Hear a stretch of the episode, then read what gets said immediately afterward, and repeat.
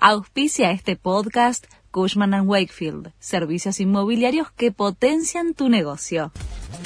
La Nación presenta los títulos del jueves 28 de septiembre de 2023. El Senado sesiona hoy para tratar la ley de ganancias.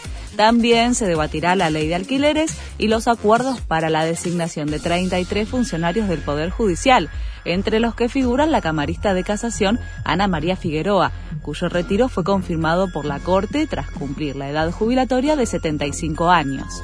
Juntos por el Cambio anticipó que se va a oponer a las medidas. Por la inflación, la pobreza alcanzó a 18 millones y medio de personas. El INDEC reveló que en el primer semestre del año, la pobreza llegó al 40,1%, lo que implica un salto de casi un punto frente a la medición de fines de 2022, que había sido de 39,1%.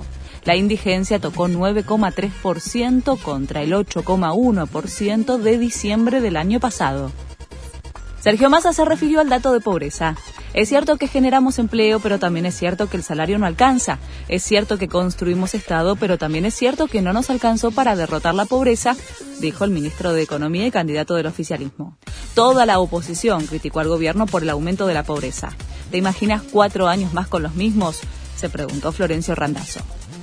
Gremios y empresas acordaron un aumento de 32,2% del salario mínimo. Pasará a ser de 156 mil pesos desde diciembre. El cambio en el piso de remuneraciones va a impactar en programas sociales y en ganancias. Además, va a aumentar el seguro de desempleo.